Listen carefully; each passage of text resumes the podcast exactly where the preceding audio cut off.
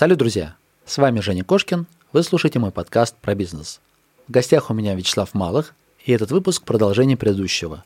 Но если в прошлом выпуске мы разбирали опыт Вячеслава в сайтах, построение, создание, покупка, развитие, то в этом говорим про YouTube. Изначально, когда мы познакомились с Вячеславом, он мне рассказал, что вдохновился идеей 28 выпуска. Ему понравилось, как Михаил создал конвейер по созданию YouTube-роликов – полностью весь процесс делегирован и как бы отлично работающий. Ему понравилась вся эта идея, и он решил ее воплотить в жизнь и масштабировать, и сразу пойти на Запад. Он сказал, слушайте, окей, я вложу 5 миллионов рублей, создам 100 роликов, ну и, собственно говоря, посмотрим, что из этого выйдет.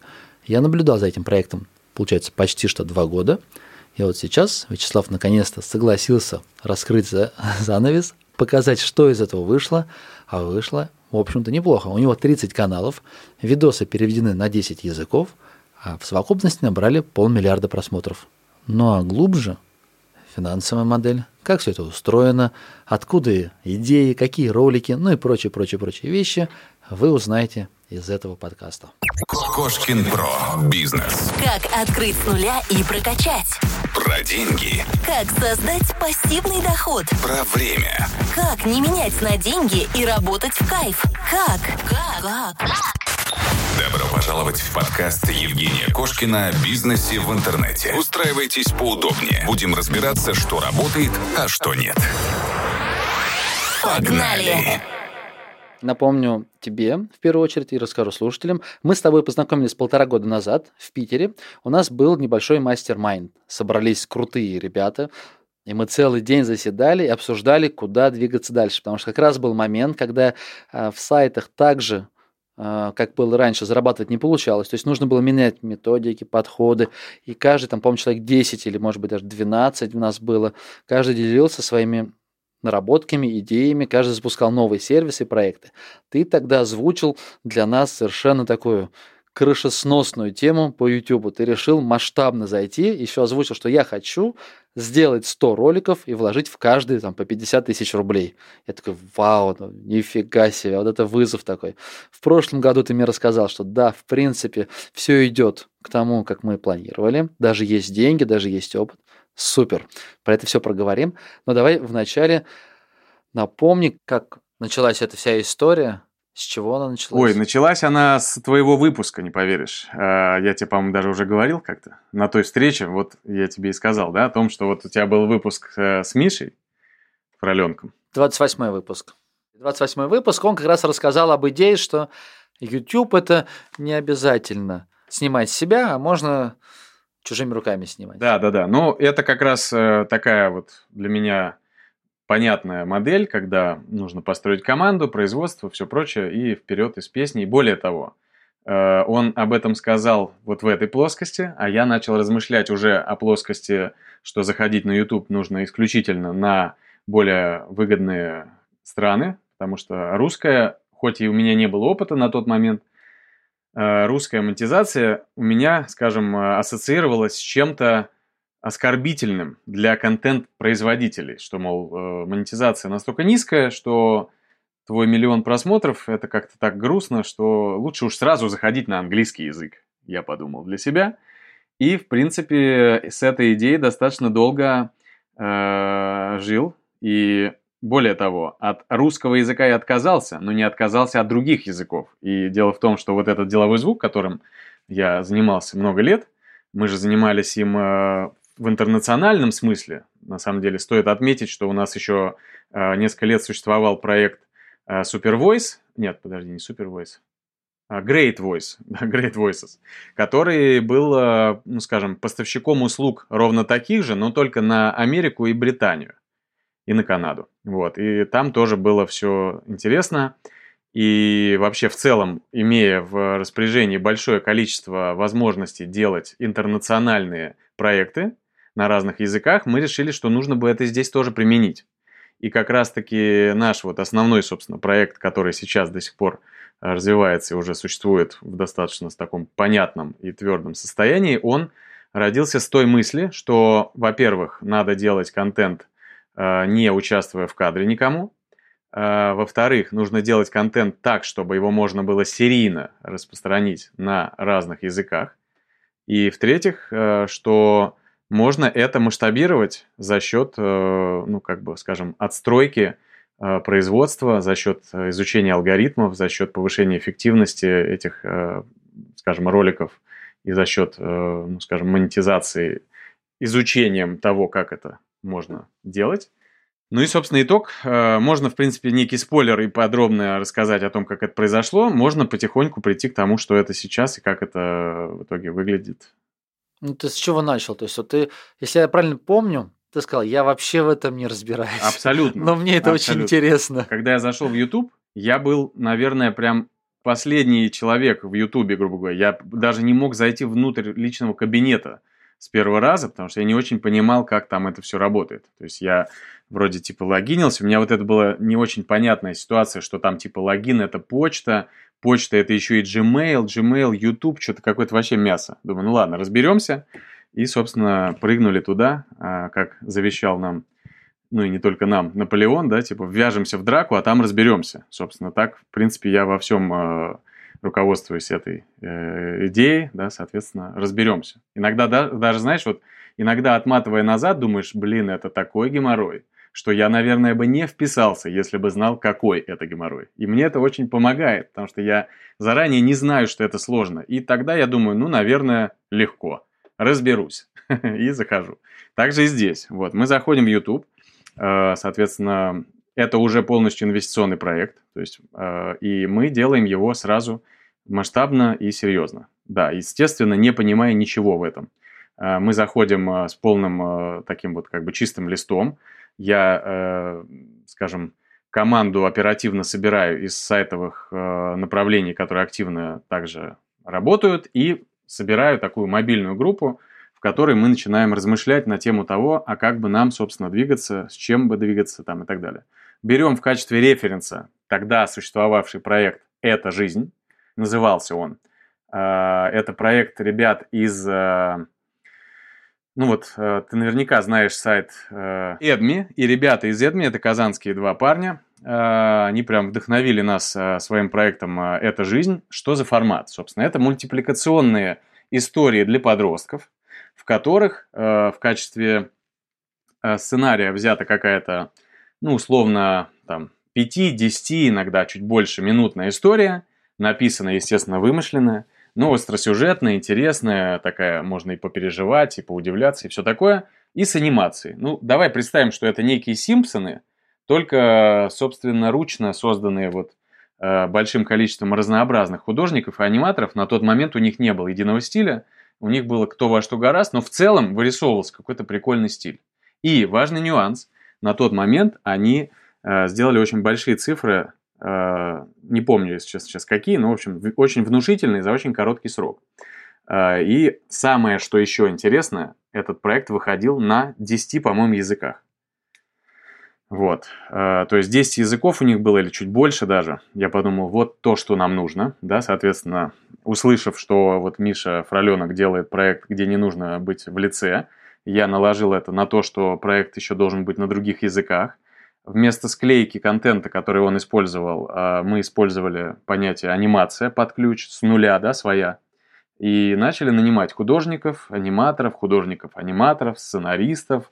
Короче, по полной программе. Но, важный здесь прям супер такой интересный момент, мы решили расти по другим языкам с помощью моей бывшей компании. Да, то есть сразу с ними обсуждаем тему, что, мол, ребят, мы собираемся выходить на множество языков, пожалуйста, будьте нашими подрядчиками – окей, классно, будем, все супер.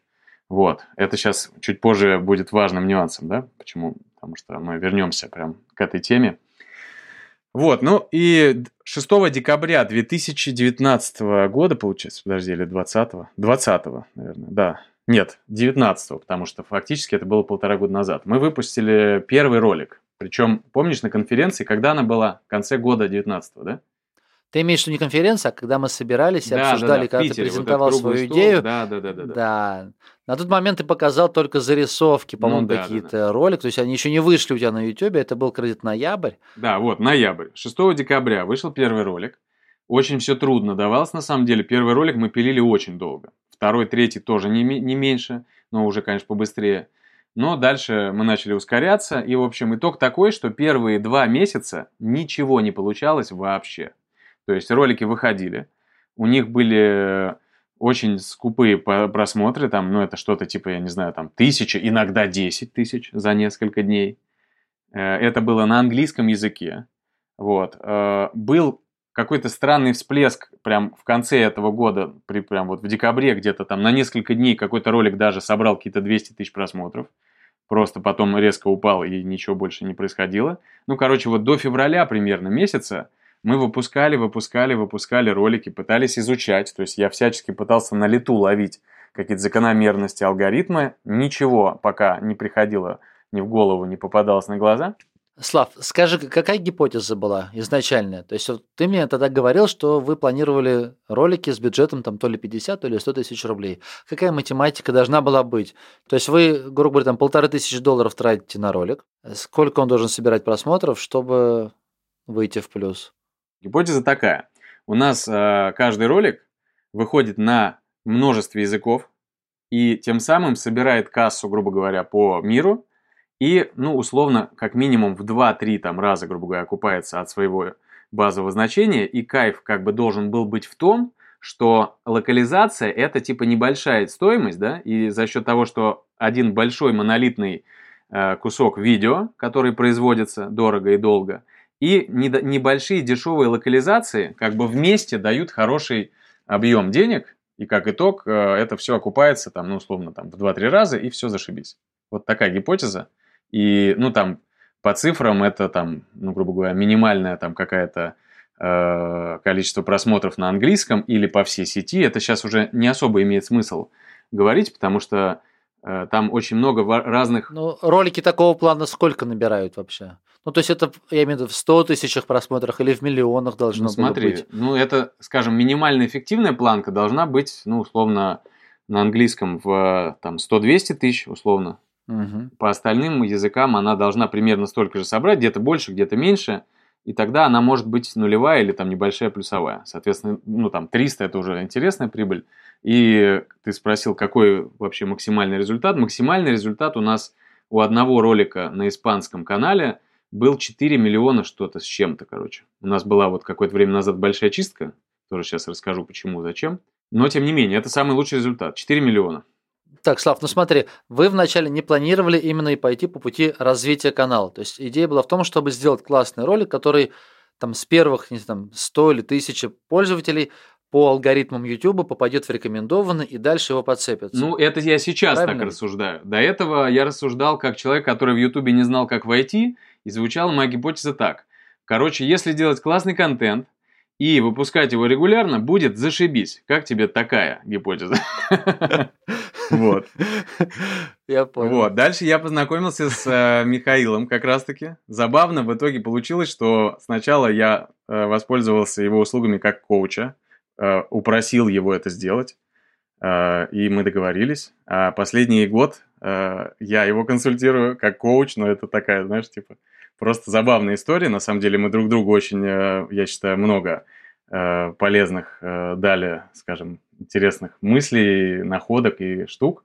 Но просто я как-то раз вот для себя понял, что вот как бы мы поменялись ролями, потому что я продолжил копать, но важность еще заключается в том, что я копал в 10D модели. Что это значит? Я копал э, со статистикой, умноженной на 10. И на текущий момент мы всего уже сделали роликов 300, и это мы сделали на больше, чем 10 языках. Понимаешь, какая у меня возможность анализировать закономерности, когда такие цифры. У Миши не настолько э, производство широкое, чтобы закономерности эти прям лились к нему рекой, да, типа, мол, пожалуйста, анализируй, накладывай графики друг на друга, рентген проводи у роликов одинаковых, вышедших на разных языках. Такого нет. У меня эта просто возможность появилась, и я с удовольствием ей делился и делюсь. А ты видел, он у меня был недавно в гостях уже повторно. Вот я еще не успел несколько посмотреть. выпусков назад да, он рассказывал, да. рассказывал как раз про уже буржуйский проект. Да, знаю, прекрасно. он в англоязычном да, сегменте да. запустил проект. Если вот я сейчас по памяти, это было когда мы месяца 3-4 назад записывали, он рассказывал, что привлекал инвестиции, э, благополучно они все деньги слили, прошло время, и уже, казалось бы, там, ну, не получилось. Угу. А тут в какой-то момент пошел рост, И они такие вдохновились, вау, блин, ничего себе. И дальше стали работать с этим каналом. Ну и, если я правильно помню, там все вроде получилось неплохо.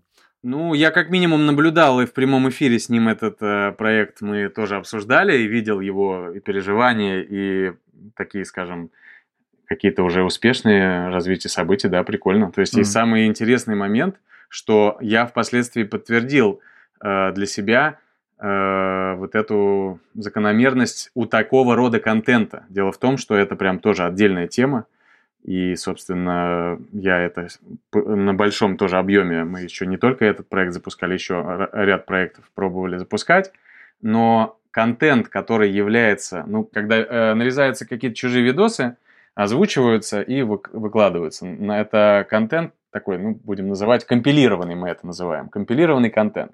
У него есть определенная особенность, он срабатывает сильно дольше до органики, прям сильно. А сильно это может полгода, может год. А у нас в анимации оказывается все, ну как оказалось, все совсем по-другому. У нас уже сейчас на текущий момент 30 каналов на 10 языках. Ну, и они там просто как бренд продублированы, грубо говоря, три раза. Да? То есть у нас три бренда э, всего по вот этим анимационным историям. И каждый из них продублирован на минимум 10 языках не есть несколько там на 12. И мы э, за, э, за счет этого научились запускать их из рекламы AdWords, из органики прикуривания с конечных заставок и так далее. То есть это очень интересный прям вот... Слав, расскажи пока подробнее про контент, чтобы было интереснее слушать. Да. Потому что я видел твои ролики, но вот как выглядит контент? Анимация, например. То есть это что мы в анимации показываем? Как вообще Да, да, примерно да, да. хотя бы в общих чертах? Ну, проще набрать, не знаю, какой-нибудь из брендов, и, в общем, это не, не является каким-то закрытым, да. Feels and Thrills есть канал на английском, или на русском э, он называется «Эмоции и чувства», есть еще на русском «Супер-дупер Story.ru», то есть вот там все можно посмотреть. То есть сейчас это следующая версия контента. Это анимационная история, которая уже выполнена в единой стилистике примерно как полгода. Уже потому что мы пришли к тому, что наши персонажи, они уже имеют свою особенность, у них свои стилистики глаз, лица там и все прочее. Это некий такой уже свой подход, как Симпсонов, только своего стиля. И они даже гуляют друг другу уже в выпуске, эти персонажи, да, там и так далее. Но это истории по-прежнему про подростков чаще всего, да, у которых что-то такое произошло. Иногда это элементы фантастики, какая-нибудь там у нас есть история про девочку, которая вследствие заражения человечества единственная могла рожать девочек, потому что все остальные рожали мальчиков, и из-за этого популяция была подвержена глобальному риску, да, там она, короче, разрулила всю эту историю и так далее. Ну, то есть, а есть истории про то, как там, не знаю, девочка, например, э, э, дружила с другой девочкой, и все бы ничего, но ей начало казаться, что она Э, начинает к ней подкатывать прям вот по полной программе, и типа она такая, да ладно, ты чего? Но не спрашивает ее об этом, а в конце выясняется, что она просто неправильно это все поняла, например. И типа, блин, вот это да. Ну, вот такое, да, и всякие разные штуки, то есть просто интересные такие сценарные ходы, то есть это прям целый сценарный отдел, который... Так, я правильно набрал? Feels and Thrills. Да, да, да. Правильно? Это твой. Ну да. Вот я сейчас смотрю, ты два месяца назад выложил тут ролик, у него там 2 миллиона просмотров. Э, Последний, который за месяц ты выкладывал, там по 35, по 40 тысяч. Слушай, ну это полноценные мультики, прям вот, ну, мультики. Ну, они есть, собственно. Это у нас полноценная это студия. не ролик, да, не да. нарезка, не... Конечно. Блин, круто. Теперь это уже свой стиль, это там минимум 10 языков на каждом бренде, и сейчас это уже понятная история. Есть определенные сложности, которые до сих пор нас посещают, и я, как такой условно, э, помимо всего прочего, алгоритмист, как вот везде я люблю, вот я там недавно научился готовить круассаны, до этого я думал, что это очень сложно, но благодаря очень усиленному и ускоренному процессу, раз 40 приготовив их за несколько дней, я прям выявил идеальную формулу, готов ее условно прям вот практически поставить, да, вот как бы как на кону и сказать, что вот если так сделать, будет просто огонь, да, типа вот то же самое здесь, в Ютубе я копал, копал, копал, просто мы немножко сбились с этого, давай вернемся. В марте или феврале месяце выходит первый ролик, у которого 500 миль- э, тысяч миллионов, блин, прикольно было бы, 500 тысяч просмотров получается за ну, там, типа, сколько-то, ну, уже э, это как итог там получается, потом он спадает. Ну, видно, что он прям попер. Я такой думаю, блин, что-то прям нестандартное. Я его резко ну, грубо говоря, кидаю на стол хирургический, вскрываю, начинаю изучать, что же там у него особенное. И узнаю первый, главный, как впоследствии выясняется, тезис эффективности в YouTube. И это не что иное, как CTR ролика. Вот и все. То есть у него постоянный CTR э, на порядок выше, чем у всех остальных роликов. И впервые после этого мы осознаем, что CTR это вот как бы один из, возможно, а может быть один, не знаю, тогда мне казалось даже, что это, возможно, один самый главный критерий. Мы начинаем думать, как же этот CTR э, искусственно прогнозировать и создавать уже не выстрелы по воробьям, а четкие снайперские пристрельные, да, уже какие-то вот действия. И мы создаем отдел CTR, в котором мы придумываем первую версию того, как тестировать эти CTR-обложки. Э, и представь себе теперь, до того момента, пока мы не протестируем э, полноценную картинку на будущий ролик, и пока она не подтвердит CTR, мы не начинаем даже сценарий писать. Я поясню ребятам, может быть, кто не знает. Речь о том, что вот в YouTube есть превьюшки, картинки, угу. и вот чем больше на них кликнуть, тем лучше. Да, да. Ну, условно да. говоря, на тысячу показов на, мы хотим, чтобы на нашу картинку кликнуло там 30 человек или 100 человек. Вот Слава говорит про то, что надо как можно больше, чтобы люди кликали. Пока он не найдет такую картинку, на которую кликать будут, он не будет придумывать к ней сценарий. Да, и сейчас вот у нас э, именно так все и работает уже, наверное, больше года Э, мы тестируем до создания вообще каких-либо роликов, сценариев и так далее. То есть, а до этого мы произвели роликов 30 просто по ощущениям, что, мол, блин, прикольно было бы ролик про то, как вот это, вот так, вот сяк. Не прикольно. А вот это тоже прикольно? Не прикольно. То есть людям не интересно, CTR супер низкий, мы не угадали, хотя картинки классные, у нас их рисует художник отдельный, у нас сейчас два обложечных художника. Но это не работает, если это не тестировать перед выпуском. Вот и все. Как ты тестируешь?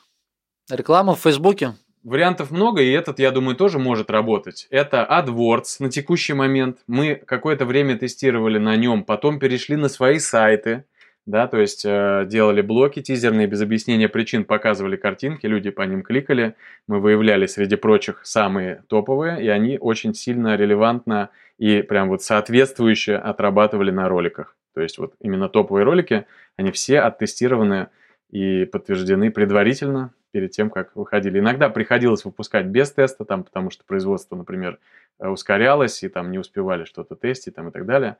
Там сейчас есть небольшие сложности с CTR, мы сейчас э, пошли еще дальше, э, начали не только тестировать, но и сами идеи э, извлекать не просто из огромного количества выдаивая да, их, а сейчас мы прям вот работаем с психологом, который выявляет паттерны мышления людей, которые приводят к высокому CTR на основе существующих э, эффективных обложек на текущий момент. Вот уже завтра у меня будут первые результаты по этому исследованию и будем их внедрять уже прям вот на входе. Нормально.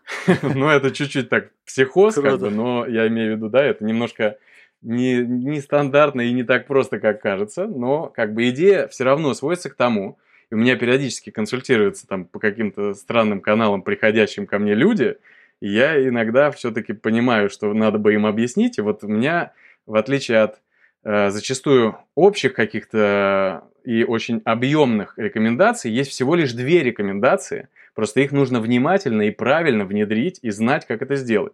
Нужно, чтобы был классный CTR, и нужно, чтобы было классное вовлечение. И все. Комментарии, плевать. Лайки, вообще без разницы. А, и все вообще абсолютно тлен и шелуха, кроме вот этих двух параметров. Все. То есть, если сейчас выходит ролик, я смотрю его первый час, я четко могу сказать, будет на нем миллион или не будет. И примерно, когда он будет. И все. У нас самый топовый результат 400 тысяч за сутки э, на английском канале. Э, было просмотров. И самый топовый ролик собрал э, 3300 на английском. И суммарно, я еще, правда, это давно считал, где-то несколько месяцев назад. По-моему, было 11-12 миллионов на всех языках суммарно. Угу. И вот Э, он прям идеальная комбинация CTR и вовлечения. А вовлечение это тоже такая себе э, непростая задача. Вовлечение это уже про качество сценария, про ходы, продуманные в нем, про интересные вот эти вот крючки, которые нужно расставить, про хорошее качественное вступление, который в первых 30 секундах дает кредит доверия или не дает, ну и так далее.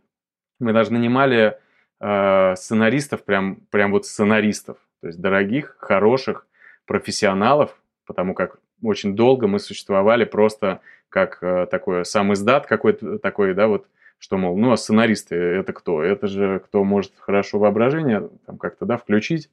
И их было даже много. В пике у нас было 14 сценари... 11 или 14 сценаристов. Ну, короче, в отделе сценариев было человек 15 всего с руководителями, с концептологами, там, со всеми делами. Но когда мы пригласили профессионалов, мы поняли, что мы просто не то делаем. Есть законы жанра, законы определенных э, композиций в этом вопросе, есть там определенные важные нюансы, которые нужно знать в сценарии, оказывается. Я их изучил прям очень плотно, с ними запрыгнул. Сценарий в 50 мы фактически написали вместе. Теперь я четко понимаю, как это работает могу рассказывать. Слушай, ну тебе еще нужно понимать хорошо психологию своей аудитории. Если у тебя ориентир все-таки на тинейджеров, если я правильно понимаю. Ну. Блин, я не знаю. Они же вообще мыслят другими категориями, совсем иначе. Как понять, что твой сценарист написал какую-то муть, и она реально зайдет? А это не так сложно. То есть, если ты пишешь про то, как э, мужчина с женщиной Э, чего-то там развелись, то это уже не про то, что им будет интересно. Если мы говорим о том, что одноклассница, там, не знаю, как-то там затеяла какую-то неожиданную историю против там всех э, в школе, потом это раскрылось, и она там как-то то-то, сё-то там вообще в тюрьму ее посадили, и она там чего-то такое, то есть это про то, что будет интересно, просто потому, что это про их возраст. То есть мы не рассказываем про взрослых людей. Для этого, Слав, нужны дети, и надо консультироваться. У меня просто у есть, я, в общем, не то чтобы консультируюсь, потому что у меня дети не возраста моей аудитории, но я и внутренне чувствую себя весьма молодым в душе, поэтому отчасти мой иногда внутренний ребенок э, может вообще прийти внезапно сказать, а давайте вот такую дичь, короче, замутим, вот такую вообще на неадекватную. И сценаристы такие, блин, ну давай. А CTR-отдел это все курирует, типа, давайте мы сейчас натестим что-нибудь прикольное для того, чтобы это отработало. Ну, то есть, э, ну, в целом это уже технология, это уже производство. То есть это скорее э, творческое объединение, но оно на основе производственных уже э, процессов. У нас был пиковый месяц, когда мы произвели 45 роликов по 10 минут. Представляешь? 450 минут анимации с нуля. Я даже не могу представить, сколько занимает времени создание мультика. Две-три недели с нуля до результата. У нас над роликом сразу несколько аниматоров работают там и так далее, художники. Что-то уже в базе берется. У нас уже огромная картотека собственных э, локаций, собственных персонажей, собственных скелетов, которые вылезают э, уже анимированные и начинают двигаться в новом сценарии, там все что угодно. Но это все тоже не сразу. Слава, у тебя в бизнес-модели изначально ты закладывал, по-моему, там 100 тысяч рублей на ролик. Сейчас вот те ролики, вот я сейчас открыл uh-huh, YouTube-канал uh-huh. Feels and Thrills, вижу эти ролики. А, вот как раз они там примерно все по 10 минут, чтобы, если я правильно помню, вот еще Миша Фроленок рассказывал, что две рекламных вставки, да, то делать, поэтому надо побольше. Ну, побольше. В общем, сколько денег уходит на создание 10-минутного ролика? Ну, примерно столько же и есть. То есть это может быть так чуть же? меньше, чуть больше, но в сотку плюс-минус. В сотку, иногда да? подороже, иногда подешевле. Просто мы уже не меряем э, и мы практически, ну, не то чтобы сразу от, отказались от фриланса, потому что вот аниматоры, они сначала, никто не шел в штат, может, потому что мы их особо и не приглашали, мы брали как бы за продукт, а сейчас у нас все в штате, абсолютно все. У нас нету никого вне штата. Более того, вот тут я хочу очень сильно важную поднять тему и тоже сказать о том, как можно действовать, э, когда ты хочешь выходить на разные языки. Э, то, помнишь, я сказал про деловой звук и по подрядчикам. Э, вот давай немножечко эту тему раскроем, потому что без нее двигаться ну вообще никак.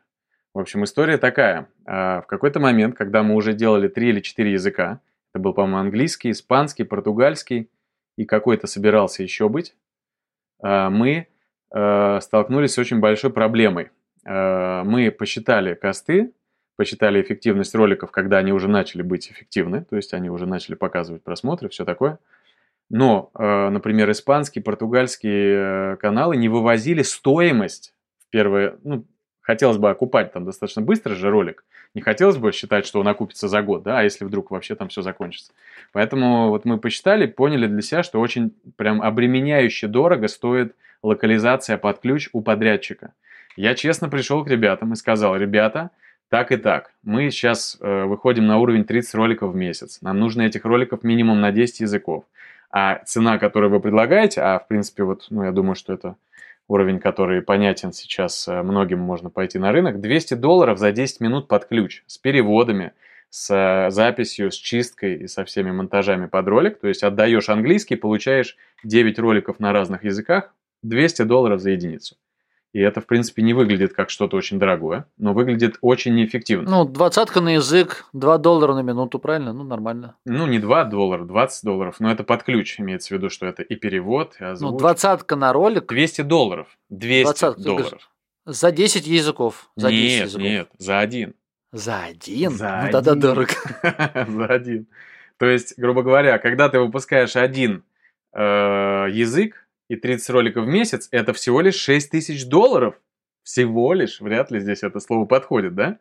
Понимаешь, о чем я? То есть, это как раз-таки стало проблемой. И я пришел ребятам сказал честно, пожалуйста, давайте что-нибудь придумаем, потому что, ну, прям совсем это все тяжко. Либо мы закрываем, грубо говоря, вот эту экспансию, и эти языки просто там практически все не, от- не отбиваются. Ну, там, может, Франция отобьется, какая-нибудь Германия, например, а вот там, типа, есть прям, ну, совсем все тяжело, как бы надо меньше. Вот, они мне сказали, окей, хорошо, типа, я же знаю всю эту кухню, всего лишь 7 лет занимался этим. Они мне говорят, ну, сколько ты хочешь? А я говорю, 20-30 долларов. Они говорят, ну, то есть 200 и 20-30, да? Я говорю, ну, да. Мгм. Такие, ну, удачи тебе. Вот. Я говорю, ну ладно уж, чего уж тут, как говорится, будем действовать. И Почему они не согласились? Это же не выглядит как сверх Ну какой-то. так просто суммы. давайте так скажем. Если честно, я думаю, что они закупают от 70 до 100 долларов под ключ сами. Это же дикторы. Ты знаешь, я думаю, что такое дикторы. Дикторы это люди, которые берут за минуту столько-то денег. И это все достаточно дорого. Есть дикторы, которые берут очень много денег и так далее. Поэтому там же еще есть монтаж, там же еще есть переводы, там же еще есть так называемый proofreading, когда ты сделал перевод, нужен э, носитель, который это вычитает, иначе это будет купать на рынке помидор, да, то есть это никому не надо и так далее. То есть там еще есть тайм-коды, которые нужно, точнее не тайм-коды, а, короче, временные метки, чтобы потом синхронизировать новые языки. То есть много всякой работы, а дикторская э, стоимость вообще, в принципе, сама по себе дорогая. Я понял, понял. Просто почему-то подумал, что по сути работа только произнести. Ну, то есть, вот Не, если ты 10 не, минут в коем слышишь случае. речи, 10 минут потом начитать. Здесь же гораздо сложнее. Здесь нужно попасть ну, в минуту, в секунду в Абсолютно, секунду. Причем да. несколько дикторов. То есть там несколько персонажей, и они должны на другом языке между собой синхронно общаться, чтобы это было все вот в рамках мультика. Да, тогда, тогда это будет, конечно, подороже. Просто я цены помню на перевод, например, там на Файвере или на Мгм. Кворке, когда ты там работал с голосом, озвучка персонажа, либо э, перевод, например, ну там совершенно другие суммы. И поэтому, думаю, Ну да, да. 10-20 долларов за 10 минут, это нормально звучит. А когда вот такая работа скрупулезная, когда он может по сто раз одну и ту же фразу говорить, чтобы ему попасть вот, ну, прям четенько по слогам в анимацию. То есть участников этого процесса, вообще так вот, если проще, да, то есть их э, прям сильно не один, да, то есть это не говоря про руководителей, которые это все должны организовать, там каких-то менеджеров, например, хотя бы, э, то это еще переводчик, э, пруфридер, либо, ну, потому что переводчик не может быть пруфридером, понимаешь, да, если он русский и переводит на английский, то должен кто-то на носителем английского языка или индонезийский, или там какой угодно французский человек это должен проверить. Может быть, он даже не диктор, но он должен это проверить и поправить перевод, потому что перевод делал, например, не, рус... не француз, а русский, знающий французский, ну и так далее. Ну, в общем, это пруфридер, переводчик, э, тайм-кодер, который расставит эти метки, или это кто-то там местный, но он тоже должен понимать язык, черт возьми, да, это монтажер, это звукорежиссер, который все это почистит и нарежет, это какой-то вот э, итоговый э, менеджер, да, который это все склеит, соберет, там, ну, я имею в виду команду, это все организует. Это прям вот, ну, типа процесс прям серьезный. То есть в 20 долларов, когда я сказал под ключ, э, а я ведь отдавал ролик, отдавал на английском, получал на португальском, испанском просто готовый видос. Мы его просто грузили, он выходил, понимаешь? Они говорят, нет, ну это прям нереально, прости, но сори. Я такой, ну хорошо. И 1 апреля 2020, да, 2020 года появилась компания Super Voice, в данном случае уже SV. И эта компания э, стала нашим дочерним предприятием, и мы ее сделали исключительно для себя.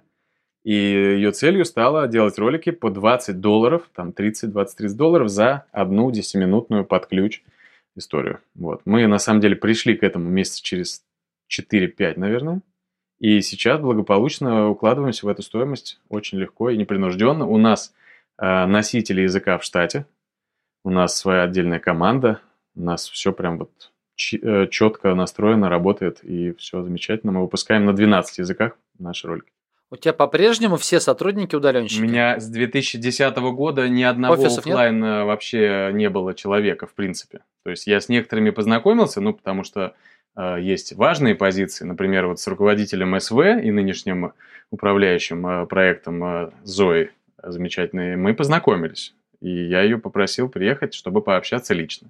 С некоторыми людьми, людьми мы никогда друг друга не видели и, наверное, не увидим. То есть это вообще не проблема. То есть у нас вот за, за это все время, ну, наверное, несколько сотен людей поработало, кто-то до сих пор работает. Вообще это не проблема. Я не знаю, там, вот, когда началась пандемия и вся вот эта история с э, так называемый, как это там называлось, эвакуация или как-то, как, ну, короче, да, вот, когда все начали работать дома, я такой, блин, так я же уже 8 лет э, и так все это делаю, типа, на продолжим просто. 8 лет на карантине. 8 лет на карантине и так, там, или когда там, ну, или 10 уже там, ну, с 2010 года вот эти офлайн движения попробовались, еще там я чуть-чуть офлайном позанимался и ушел полностью в интернет вообще в принципе. Все проекты были только онлайн и только в интернете впечатляюще, что получается так онлайн, удаленно создавать столько разных направлений. Так а это же, успешно. мне кажется, в том-то и дело, что если думать, что это сложно, оно так и есть. А если думать, что это нормально... Нет, понятно, что не всегда ожидания сочетаются с действительностью, но онлайн строительство команд – это абсолютно рабочий инструмент для меня уже очень много-много лет. И это прям вот я даже, если честно, если э, мне бы предложили просто без каких-либо заморочек, там, не знаю, все возможные какие-то бонусы и типа в офлайн все это перевести, я просто не хочу, я не вижу причин. То есть э, я даже не уверен, что это будет эффективнее. Потому что благодаря этому есть возможность работать, например, не, не на город. Вот многие испытывают проблемы с, э, с кадрами, да, например, классных ребят мало, там, ну, условно, в Самаре, понимаешь? А зачем тебе классные ребята в Самаре, когда есть классные ребята в мире?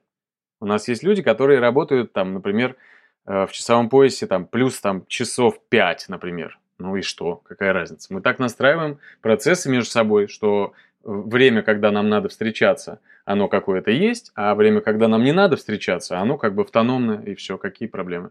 Вообще никаких. Про удаленку можно целый выпуск записывать, может Это быть, даже да, когда-нибудь, да. если будет потребность, если мне ребят скажут, слушай, ну на самом деле мы очень хотим знать, как выстраивать удаленные команды, мы, может быть, запишем. Давай сейчас немножко про математику. Вот давай, интересно давай. про финансы. Вот я, мы узнали, сколько стоит один ролик. Ты рассказал, сколько человек принимает участие, насколько это сложно. Mm-hmm. В принципе, ребятам, кому интересно, зайдут на YouTube, посмотрят эти ролики. Это реально классные мультики. Я, кстати, я первый же вопрос думаю, слушай, вот мне нравится мультик Рик и Морти. Mm-hmm. А, ты что-то подобное, ну, ты же видишь, он взлетел, и он очень популярный. Mm-hmm. Может быть, есть смысл что-то подобное запустить. Ну, чуть-чуть другие персонажи, но в целом вся идея такая же, чтобы потом не только на YouTube, может быть, кто-то права у тебя выкупит на этот мультфильм. Ну, это отдельно. Но mm-hmm. мне хотелось бы знать mm-hmm. математику финансовую, сколько денег приносит канал. Давай, э, да, по, пройдемся по цифрам, ну так как бы без, э, ну, без финальных, да, да, да. То есть, ну все, кто понимают математику, они, я думаю, умеют считать. Так что, в общем, идея какая? Э, во-первых, стоит сказать, что на разных языках разная монетизация. На тысячу и на миллион, там неважно, да, то есть CPM. И я могу, в принципе, прям вот э, вам рассказать коридоры, если это интересно. Я думаю, это будет полезно, потому что Конечно, можно... очень Супер, интересно. Давайте, пожалуйста. Э, может быть погрешность, но думаю, в целом не сильно промахнусь. В общем, э, два самых бодрых, офигительно высоких CPM у английского, конечно же, языка. И причем я хотел бы отметить и подчеркнуть перед остальным списком, что речь идет о языке, а не о стране. Потому что речь о пользователях, у которых установлен тот или иной язык. Они могут быть иммигрантами, еще что-то. Но вот французы – это французы, это те люди, которые говорят, они живут во Франции. Это важно. А теперь возвращаемся, да? Английский язык, именно так стоит обсуждать эту тему. Это самая высокая монетизация. Ее от разной длительности тоже важно понимать, да? Пятиминутный ролик, 10-минутный, 30-минутный, часовой. Естественно, CPM разные. Мы сейчас вот выпускаем 20-минутники. Это склеенные ролики из двух выпусков. Э, их монетизация там, выше, чем 10-минутных. Я сейчас помню 10-минутные просто лучше, потому что их прям было очень много. Э, монетизация 10-минутного ролика на английском языке составляет порядка 2000 долларов на миллион просмотров. То есть вот может быть чуть больше, и чем дальше к Новому году, тем это все э, больше. И цифра растет, растет, растет. Потом ждет неприятный январь, когда все очень сильно, например, в два раза уменьшается, в два по всем языкам практически. А потом опять начинает вот эту вот э, плавную процедуру возвращения к декабрю. Да, и там опять феноменально высокие цифры, а потом опять падение, и снова вот этот цикл возвращается. Это английский и немецкий язык. Это практически один к одному CPM. Но стоит отметить, что немецкий – это очень-очень малоохватный, как выяснилось, язык, ну, как минимум в нашей нише – я вижу другие ниши, понимаю, что там тоже не очень все по объемам. То есть э, количество просмотров на успешных роликах э, в разных странах совершенно разное, хотя они очень как бы коррелируют по своим как бы вот этим, да, вот э, математическим уравнениям, да, то есть можно понять, что топовый ролик, например, в английском языке это практически самый топовый по всем показателям. Он и по просмотрам бомбит, и по CPM просто взрывает, все классно. Немецкий ровно так же взрывает CPM, но очень-очень сильно слабее, чем английский, прям в разы. В разы. То есть в несколько раз, а то и в 10, может быть, меньше охвата. Поэтому в моем личном рейтинге этот язык все равно математически находится где-то в топ 3-5, тем не менее. Вот. Дальше э, второе все-таки место – это Франция. Потому что у Франции где-то половина CPM, то есть там, где 2000 долларов у английского, 1000 долларов будет у французского. И у французского примерно в 2-3 раза больше, чем у немецкого охвата, что делает его все-таки математически более эффективным для запуска. Поэтому если выбирать, например, на каких языках выходить, это, конечно же, английский, это дальше уже французский, это дальше все-таки немецкий, потому что он хоть и мало, как говорится, мал золотник да дорог, да, история. Удивительно, что ты не назвал испанский. Мне вот интересно, почему испанский... Есть в списке, но как бы не в топе, не в топе 3. Дальше, соответственно, я это называю уже вторым эшелоном эффективности. Это как раз-таки можно закинуть прямо в одну топку. А, языки такие, как а, как раз-таки... Причем они, давай, я буду просто называть примерные цифры, и там как бы порядок их уже там можно высчитать.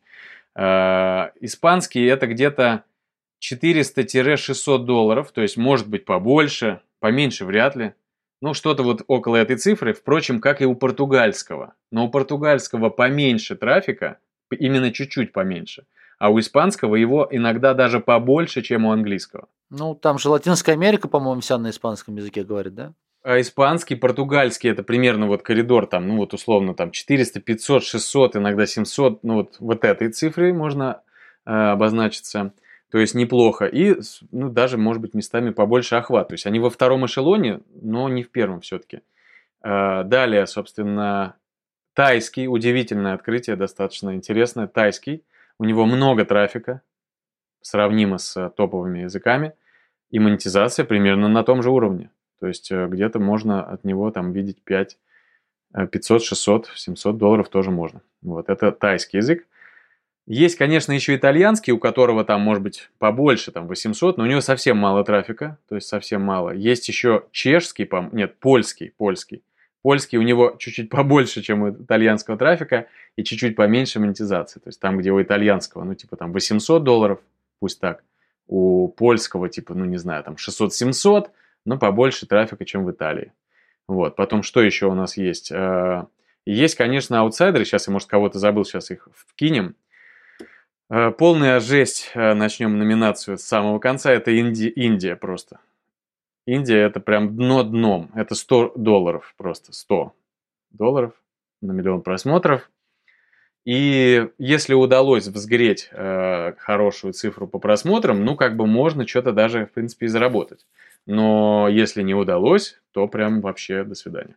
И поэтому у нас вот, например, сейчас Хинди, Индонезия, у которой долларов 200-300, э, и, ну, более-менее, что тоже есть трафик, э, и Вьетнам еще у нас. Это все третий эшелон, прям вот особняком такие вот аутсайдеры. Они там иногда даже мы не все ролики на них выпускаем, только такие самые топовые, например. Вот, то есть это прям совсем как бы для тех, кто хочет просто совсем все. И теперь касаемо Турции, арабского языка, турецкого, арабского языка, японского, китайского и так далее. Значит, мы не заходили на эти языки вообще. Там была определенная политическая ситуация, когда, когда мы уже подошли к тому, чтобы на них заходить, и уже собирались это сделать, а, уничтожили эту жизнь как канал на всех языках, и в какой-то момент, представьте мою внутреннюю вот какую-то сейчас, э, да, как бы картину, когда я захожу на лидеров рынка, а у них написано с канала удалены все видеоролики, и все, до свидания. А что случилось там? Мне, представляешь, стала случайным образом известна очень какая-то странная информация. Э, как раз э, наша компания Supervoice в то время вела диалог с турецкими людьми, которые собирались уже писать наши ролики пробно.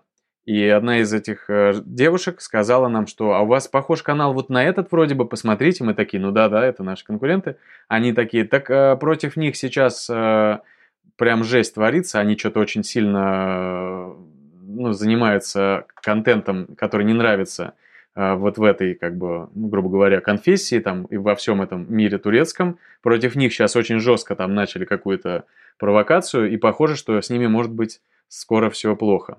И буквально в течение недели-двух после этих данных мы решили немножко повременить и не запускаться. А зафигачили все каналы этой жизни. Их было в итоге, я насчитал, аж целых 17 языков. Все вообще к чертям. Снесли все видосы. Все, закончился канал «Это жизнь». То есть там было прям много. Им пришлось во всех... Закрыли все. Во всех да. странах Самый закрыть. последний закрылся английский. Он несколько дней был как бы на плаву. Вот. И вот э, мы, кстати, тоже призадумались, но не очень серьезно, а потом огребли. Это вот рубрика «Провалы». Прям это просто местами очень тяжелые были у нас моменты. Сейчас вот к этому давай подходить. Я бы хотел про финансы закончить, потому что мне Про интересно. То финансы сейчас, закончим, Если да. правильно я понимаю, смотри, Слав, ты, э, то есть мы обозначили, что один ролик обходится, ну, вся команда, если разделить затраты всей команды, то там примерно там 1100-1200 долларов, если ты те же, ну, 100 тысяч Около рублей. 100 тысяч долларов. Ой, Да, около 100 посмотреть. тысяч рублей. Да, Да, да, да. да. 100, 100 тысяч Да, рублей, да. А, то есть при монетизации, которую ты сейчас назвал, так как разные страны, то есть наша цель в среднем это миллион просмотров на один ролик собрать. Не, ну это офигенная цель. По всем каналам. ну, по всем каналам. Суммарно, да? Ну, тогда мы в ноль выйдем же, получается. Не, не, ну- Суммарно, да. Ну, где-то у нас 2000 долларов, а где-то 500 долларов э, с Ну миллиона. да, монетизация по мы- сети колеблется где-то от 700 до 1200 прям по сети, потому что основным градообразующим языком является английский с большой э, цифрой CPM, Мгм. а остальные его как бы поддерживают там по разным своим как бы возможностям. Кто-то больше, но дешевле, кто-то больше, э, дороже, но там меньше. Но Ну вот, и получается, чтобы нам отбить затраты на создание ролика, нам нужно собрать совокупно на этот ролик миллион просмотров. Ну, суммарно, Тогда да. Это на- достаточно простая Да. задача, если понимать, как ее решать э, и решить вопрос с CTR и вовлечением, да, пожалуй. То есть э, наш кейс вот максимальный, это вот я сказал, э, ну, я это считал прям давно, прям, ну, не знаю, там, несколько месяцев, может, полгода назад, есть вот именно такой, знаешь, из серии просто интересно же, какие-то такие интересные ситуации нестандартные. Вот у нас есть ролик, у которого суммарно миллионов 12, и он собрал тысяч, на тот момент 17-18, что ли, тысяч долларов. Может, уже 20, не знаю. Ну, я уже давно не смотрел его э, по цифрам, но прям Так. это как бы легко. И таких уже нету прям таких у нас, но э, суммарные там несколько миллионов, это вообще не, ну, не удивительная история совершенно. Но если усреднить на данный момент, вот производство роликов в среднем окупается, не окупается. Да, да, окупается. Мы сейчас снизили, э, вот, скажем, аппетиты по производству и рост э, мы, скажем, приостановили, зафиксировали состояние, и сейчас у нас цель прирастать от собственных, э, ну, скажем, операционных денег компании с определенной цифровой вот процентной э, суммой. То есть вот мы делаем, грубо говоря, сколько-то денег, сколько-то у нас прибыли, вот от этой прибыли вот этот кусок можем потратить на доращивание производственных мощностей. Никак по-другому, да, то есть не заранее будем сейчас создавать супер-мега много всего, а потом когда-нибудь окупимся, а именно режим, что вот у нас есть команда, она уже ну, сильно скромнее, чем была до этого, там, может, человек, ну, там, по-моему, 20, там, 25, вот, и все как бы уже в таком э, отлаженном режиме, и вот сейчас мы боремся с последним вот этим вопросом, CTR, и сейчас все, да, именно в состоянии уже таком спокойном, все уже изучили, все разобрались, настроили, стиль выбрали, двигаемся дальше. Всего сколько сделали роликов? 300, ты говорил, да? Ну, где-то около того, ты знаешь, э, может быть, даже 300 больше. это вместе с языками со всеми, или нет? Не, не, не, это именно 300 и еще на 10 языков. На 10 языков. Правильно? Да. То есть того получается... То есть мы говорим про как раз вот 300 на там, 100 тысяч, 30 миллионов потратили, правильно? Не могу сказать, правильно или неправильно. Ну, плюс-минус там. Ну, в общем, много, меньше. да, потратили много. Не до но... сути докопаться, то есть не, да, не да, в да, цифрах да. там тебе в этих, а просто масштабность мне интересна. И э, сколько из, из этой суммы была именно инвестиционная стратегия, когда ты вкладывал, вкладывал, но пока еще ты видел, что операционно вы в минусе? Ну, ты знаешь, на самом деле, вот еще уже даже в том году у нас э, были всплески, когда мы даже при вливании оказывались в плюсе. Вот. Просто когда сейчас, если в целом говорить, то мы еще делали проекты экспериментальные в разных других э, нишах. То есть мы и даже э, пытались сделать компиляционные проекты, вот типа а э, такие, какие Миша делает, только с большими игроками рынка. То есть мы брали русских топовых, э, какой-нибудь, например, проект Top Hype, допустим, мы с ними договорились о партнерстве, э, запустили их проекты на нескольких языках с полностью нашими затратами и их брендом их контентом, да, и, собственно, вот э, суммарно мы, например, еще таких проектов штук 20 запустили. Мы еще запускали свои проекты с комиксами, мы еще запускали свои проекты с э, экспериментами там химическими, всякими такими сякими. Еще там вот э, каналы с историями, но не с анимацией, а с видеороликами, нарезками там и так далее. То есть много всего. Как ты все успеваешь, Слава? Как ты все успеваешь? Ну, просто, Просто каждый, каждый из этих проектов проверить, только посмотреть, что там происходит. Ну, нет, я говорю, в пике работало в нашем вот YouTube направлении вот около 70, наверное, человек в штате. Поэтому, естественно, были мощности, были мобильные группы, которые мы выделяли. Кого-то иногда э, привлекали, например, к участию в каком-то экспериментальном проекте не полностью, типа вот помоги вот это там поставить, помоги сценарку здесь отрегулировать, там еще что-то. Но как бы итог такой, что все вот эти проекты, это прям можно записать в один большой fail, и из этих 20 партнерских проектов только два вышли на органику. Это проект Margo Tops, который на русском э, большой проект, на тайском вышел, на органику, мы даже в итоге ему продали этот канал. А еще вышел там один киртоп на итальянском, он тоже вышел на органику, но, внимание, э, в целом эта вся история занимает прям вот месяца. То есть, например, итальянский вышел спустя полгода на органику. Представляете, какие нужно э, иметь кредиты, э, вот эти внутренние силы, да, грубо говоря, на ожидание для того, чтобы вывести такой проект. Это вот то, о чем говорил Миша, да, то есть печаль она как бы может настигать достаточно легко, потому что ну, ты фигачишь, фигачишь, фигачишь, фигачишь месяцами, и ничего не происходит. Это пожестче, пожестче, чем сейчас себя ведет Google с апдейтами. Там ты хоть три месяца ждешь и понимаешь, да, нет, и продолжаешь еще три месяца что-то делать. А тут и полгода, и год, и вот есть проекты, которые до сих пор ничего, а там прям много всего туда вложено. И вот поэтому это прям категория больших фейлов, Э, и свои партнерские проекты э, не, почти никто не взлетел. Есть только один еще вот помимо этого основного проекта. Гороскопы. По-моему, на встрече тоже я тебе рассказывал про гороскопы. Гороскопы – это вообще странная тоже экспериментальная история. Мы запускали много экспериментов разных. И в том числе почему-то гороскопы на испанском и португальском. Вот. И они до сих пор работают. И на одном из них 150 тысяч подписчиков, на втором там 1030, он сильно позже вышел на португальском. Они качают деньги, они плюсовые почти с первого месяца. На одном из них до сих пор робот синтезированный озвучивает гороскопы. А на другом уже существует настоящая испанская женщина, которая работает там.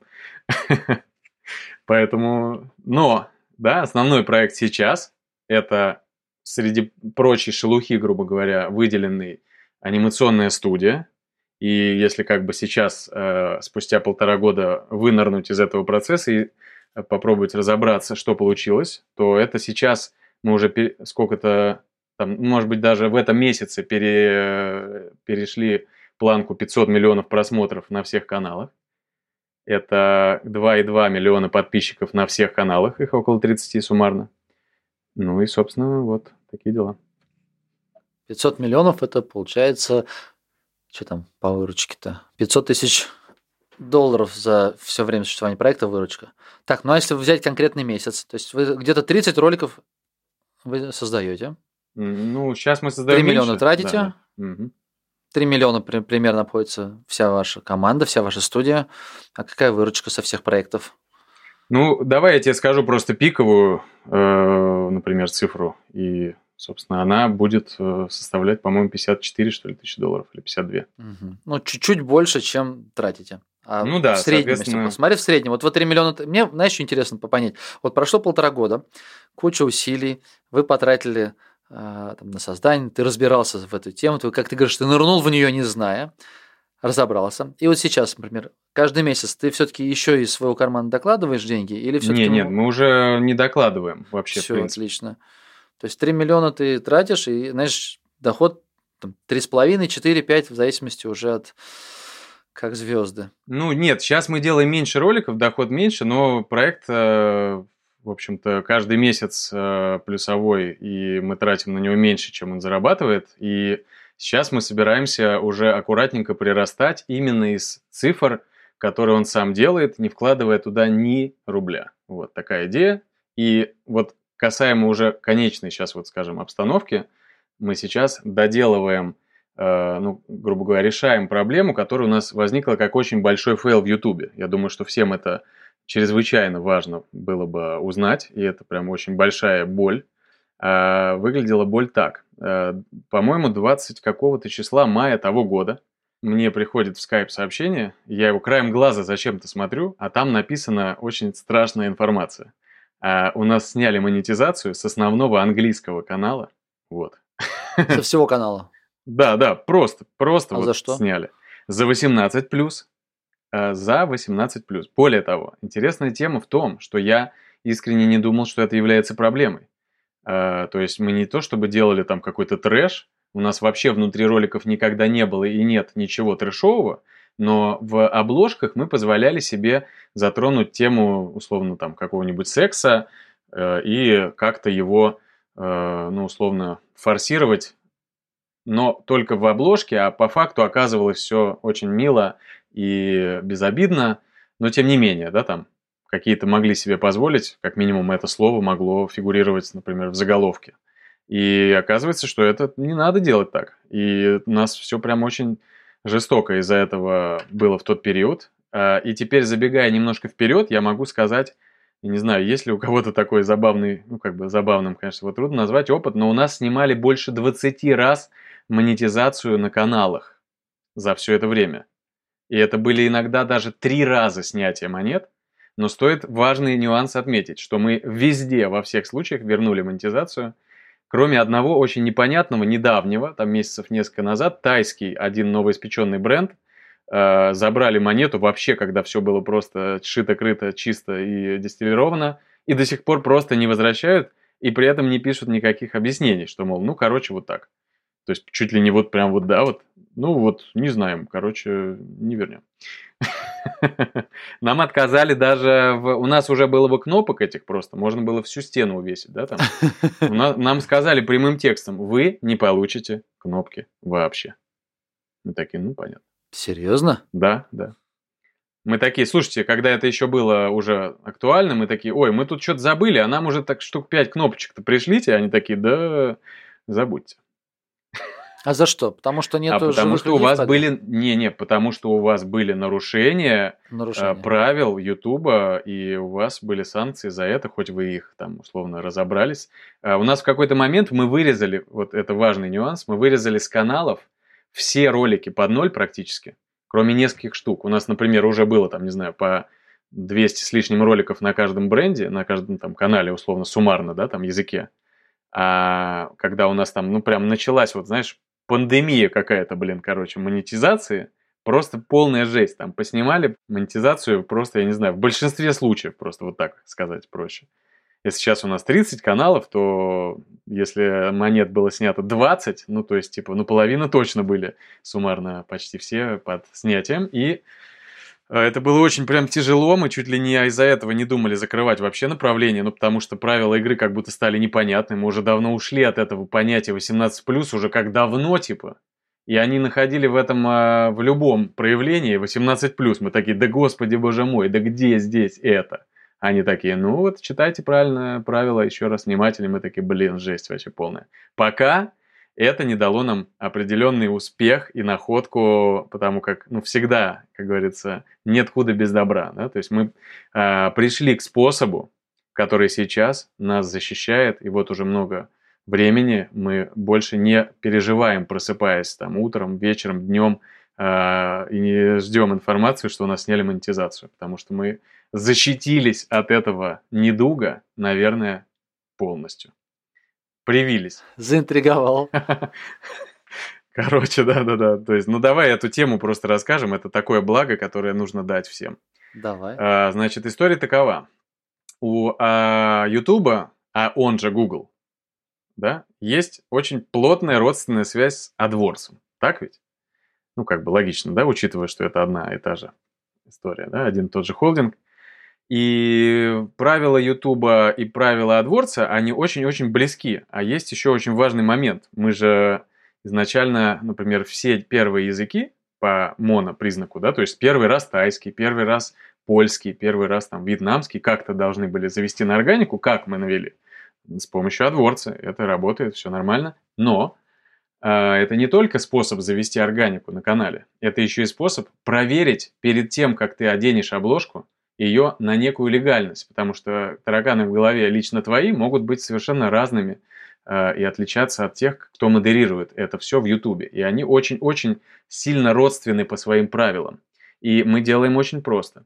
Мы все, абсолютно все наши обложки уже много времени отправляем на модерацию в AdWords и говорим им несколько раз, задавая вопрос, три модерации отправляя на каждую. Ну чё, нормальная тема-то? И иногда нам до сих пор прилетает 18+, и тогда мы такие, все-все-все, сожгли обложку, смотрите, догорело, вот, потухло уже, все, забыли, закрыли. До свидания, спасибо. Все, вот оно решение. Но оно на поверхности. Но, но в рекламу-то запускаете или просто отправляете на модерацию? Просто на модерацию. Да хорош. Серьезно. Просто. Надо же. Мы на основе AdWords тестим CTR. Это отдельная долгая история, грубо говоря. Но просто это помимо, как говорится, ценного меха, еще и безопасность нашего проекта. Потому что, ну, заколебали мы, заколебались просыпаться и волноваться, и смотреть, э, проходить по вот этим владениям, да, типа, ну, сколько сегодня раньше загнулось, да, типа, блин, это так вообще надоело.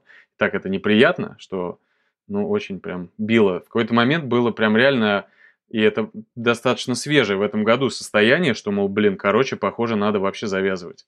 Потому что, ну, ну прям непосредственно вот правила игры, типа, вообще спутались абсолютно. То есть, типа, ну, непонятно. То есть, я был абсолютно убежден э, в понимании всех и алгоритмов, и правил, и все круто, но вот эта история меня прям в какой-то момент практически подкосила, но я там за несколько дней оправился, придумал решение, и вот это теперь решение нас спокойно вообще вывезло из этого состояния. Работает, применяйте вообще прям.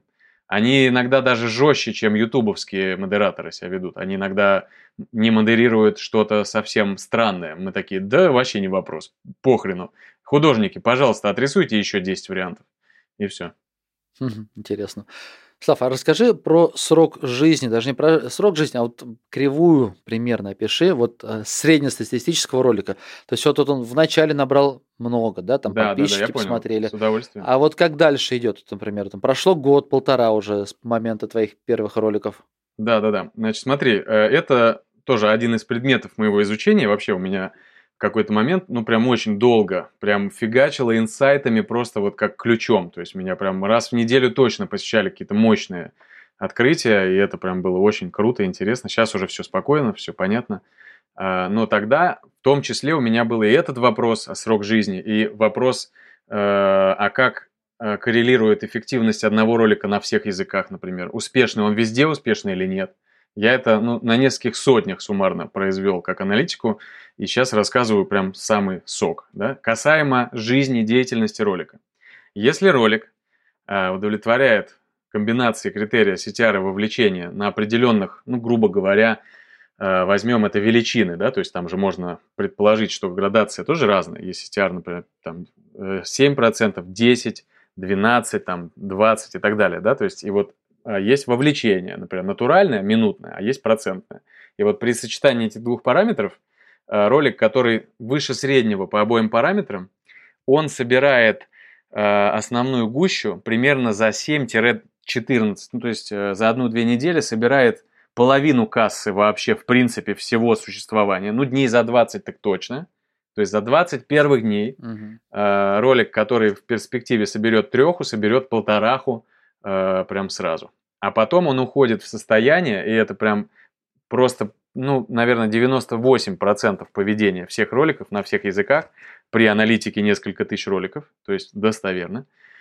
Так вот, э, дальше он переходит на какую-то часть своей эффективности. Ну, грубо говоря, если он делал какое-то пиковое значение там по 100 э, тысяч в сутки, например, то впоследствии он может перейти в градацию 1010, несколько месяцев потусоваться на этой цифре, потом перейти, например, в какие-нибудь 5-7, иногда вообще уйти в какое-то забвение, например, на пару-тройку месяцев, потом по необъяснимым уже причинам э, вернуться на какие-нибудь 10, и редко бывает, что он выезжает опять на какой-то вообще психоз такой, а чё бы мне по 50 тысяч в день не пофигачить? Несколько дней, да, типа?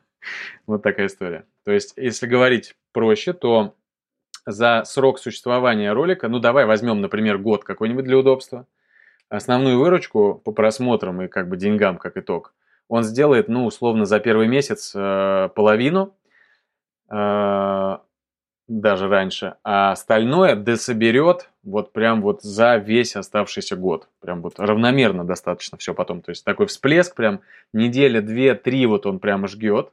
То есть неделю прям ярко жгет потом все пониже, пониже, а потом просто уходит в такую нейтральную э, позицию. И, в принципе, что, кстати, важно, чаще всего надстраивается над результативностью твоего канала. То есть, вот если у тебя, например, канал, не знаю, там делает э, там, 300 тысяч за 48 часов просмотров, есть такое понятие, да, в YouTube. И когда у тебя эта цифра, например, э, добавляется новым роликом, если он хорош, то он сначала взрывает ее, там у нас в пике было 2 миллиона на испанском канале за 48 часов, то есть в целом, да, атмосфера как бы канала. Ну вот, и когда он выходит на свою вот эту плата, он как бы вот эту свою десятку там или пятерку докидывает к этой цифре и становится 310 условно. Если все нормально, то у тебя в принципе рост идет постепенный, плавный. И, кстати, были у нас периоды неудачные, когда мы, например, теряли интерес э, аудитории к контенту из-за плохого вовлечения, там пару-тройку месяцев перерабатывали сценарный отдел, а ролики старые нас, ну, грубо говоря, держали на плаву. Это вот был конец того года, когда мы осознали, что у нас сценарий говно какое-то просто. И мы такие, блин, а что же делать, почему такое? И начали забираться, я думаю, разберусь за месяц, разобрался за три, перелопатил, и из всех участников сценарного отдела остались только два, остальных набрали новых – я в, в, впрыгнул весь этот процесс, все перестроил, и вот заняло месяца три, наверное, минимум. И это все время мы держались на плаву благодаря старым роликам, а новые просто хуже, хуже, хуже.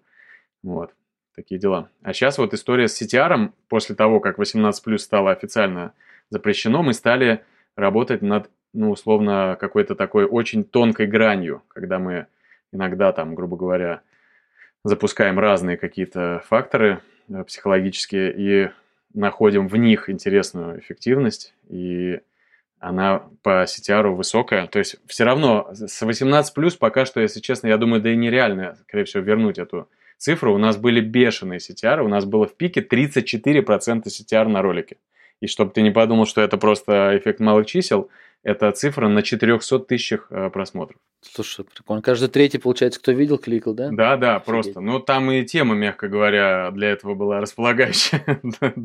Э, ролик назывался «Мы занимались сексом 30 раз в день». Ну, понятно. То есть, типа, оу, ну-ка, давайте посмотрим. Но дальше мы уже ушли от этого, и там, условно, 18+, это тот уровень, когда CTR можно получить на цифру там 18-20 вообще легко. 15-20 это вот как бы коридор рабочий для этой тематики.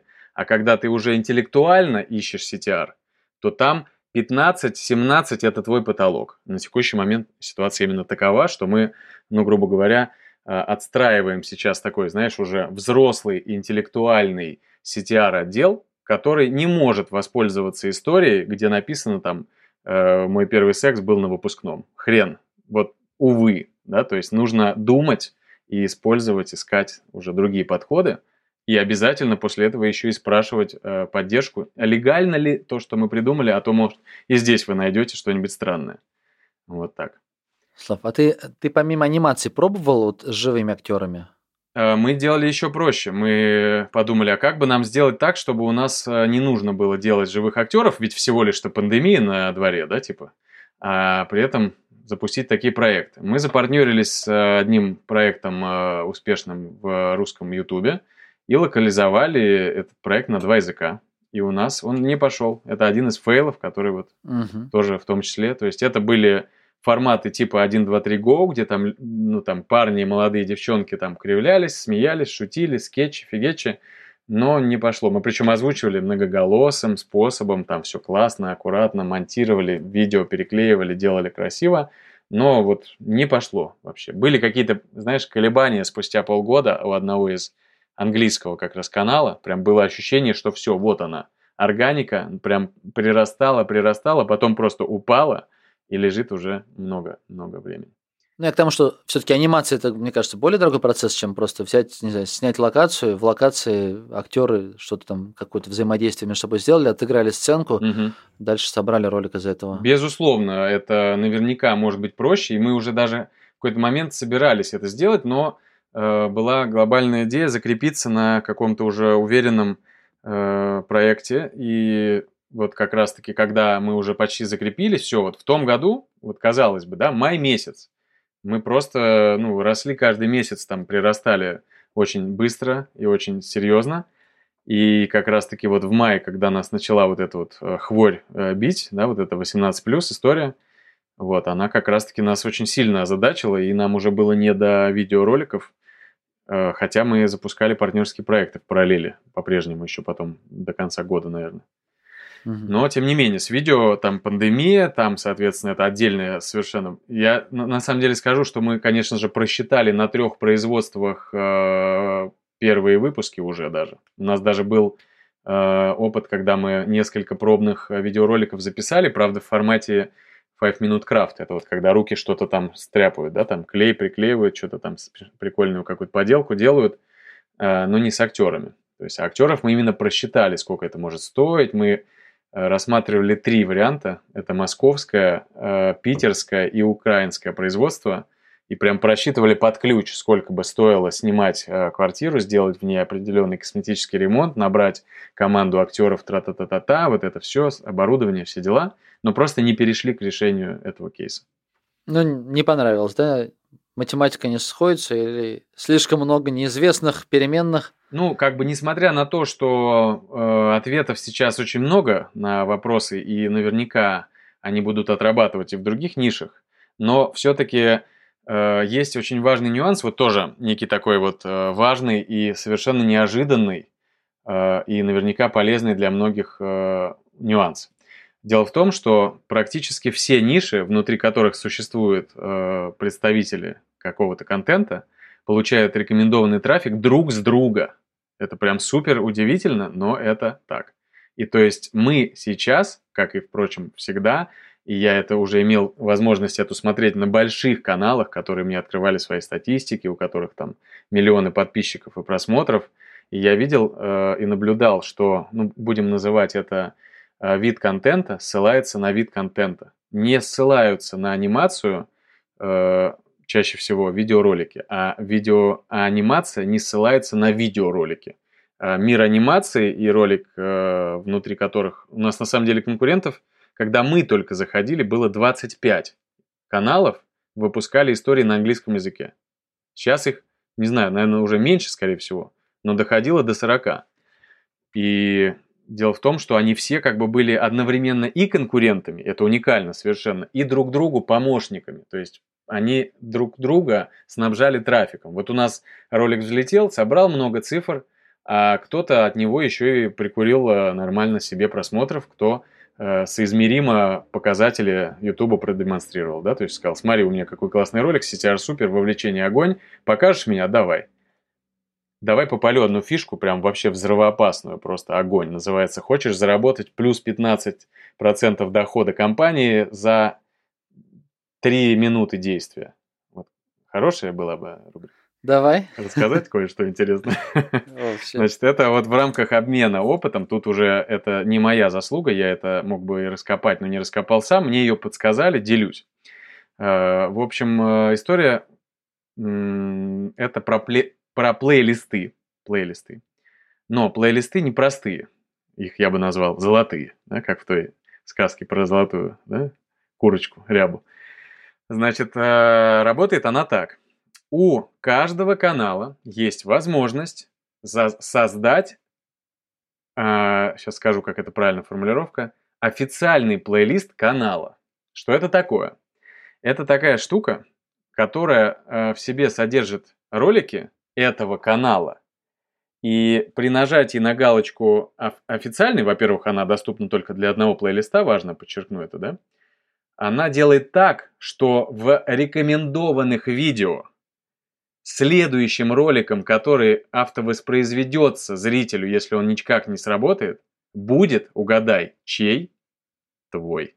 Я открыл твой как раз канал, у меня открыт э, Сенсрился, пытаюсь понять, вот в, плей, в плейлистах у тебя есть, есть плейлист э, Best. Он один только называется, Посмотрите, да, да. Он каждый день да. обновляется, сейчас я об этом еще скажу, важную деталь, то есть это вся технология, она прям вот как она работает, типа...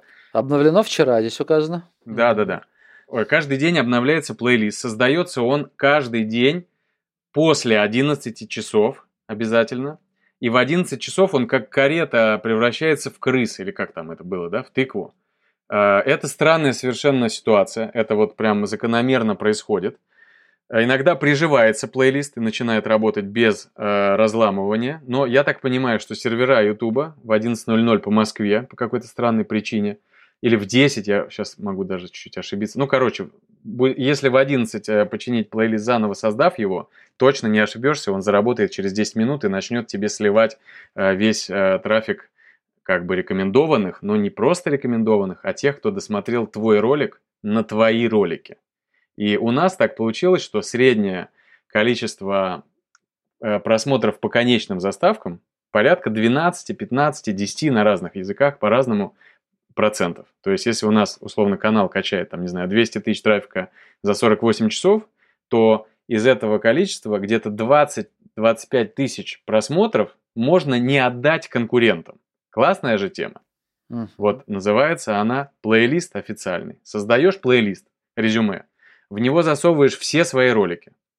А во всех этих э, своих роликах можно даже выставить какую-то иерархию. Например, мы даже заморочились, сделали так, что у нас есть понятие локомотив, который прокачивает хорошие ролики, которые уже давно, например, прокисли, но у них хороший CPM и хорошее вовлечение, да, то есть их уже перестали показывать или показывают мало, а мы им наливаем.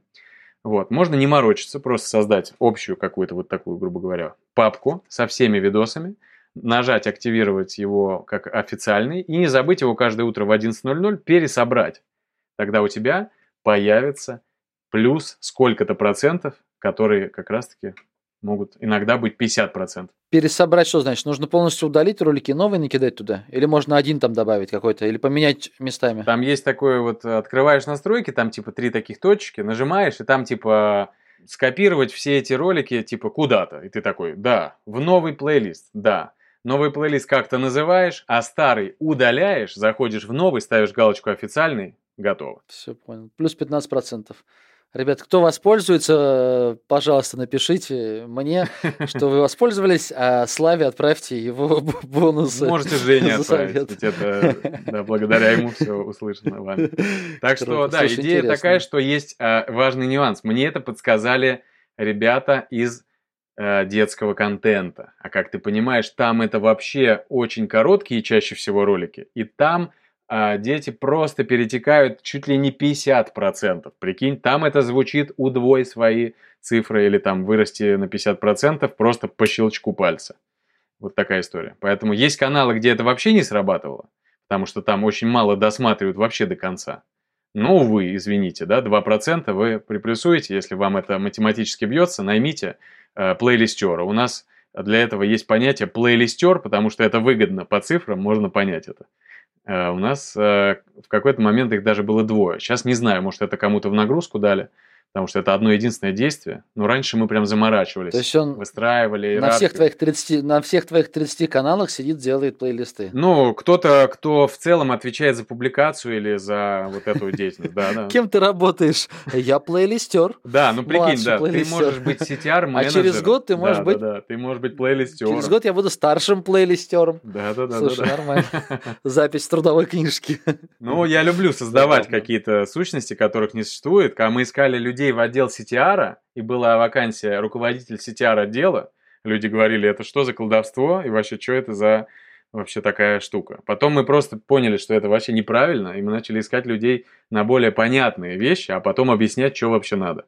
Да, то есть, условно, ты понимаешь, что это может быть аналитик, если эта деятельность называется вообще как-то по-другому, то ты ищешь аналитика, а потом говоришь, слушай, вот нужно вот это делать, окей? Окей. Потому что если искать CTR-менеджера, то ты можешь его искать всю жизнь, и его нету, не существует. А уж плейлистеров-то тем более. Не, ну, блин, ну, наверное. Не, ну, слово такое, да. Курсы по обучению плейлистеров. Да, да, да. Построй свое будущее, построй свою карьеру. Да, да, да. Ладно. Кстати, сейчас сижу, и сейчас я представил того парня, который работает, и что-то мне стало так прям неприятно, что я вроде так раз и посмеялся. Да нет, это на самом если, деле... Если ты меня слушаешь, то прости, пожалуйста. Да, да, более хотел, того, не хотел это очень близкий к деньгам человек, поэтому смеха здесь вообще никакого. Здесь все только очень все серьезно, и без шуток это иногда может прибавлять выручку, и не каждый участник э, всех процессов может похвалиться таким участием в деньгах компании, потому что у него раньше, вот плейлистеры у нас было аж два человека, естественно, они работали даже в выходные, ведь в выходные тоже ломается плейлист, блин. Соответственно, его надо чинить. Но мы не только его чинили. Сейчас мы его только чиним и поняли, что, в принципе, можно ограничиться этим. А мы выжимали максимум из этого. Мы выстраивали цепочки роликов, у которых были э, прям вот несколько э, таких, грубо говоря, вот э, взаимосвязанных э, схем. Да? То есть, например, у нас были ролики локомотивы, ну, допустим, мы заходим в ролики и смотрим, какие из них топовые на текущий момент.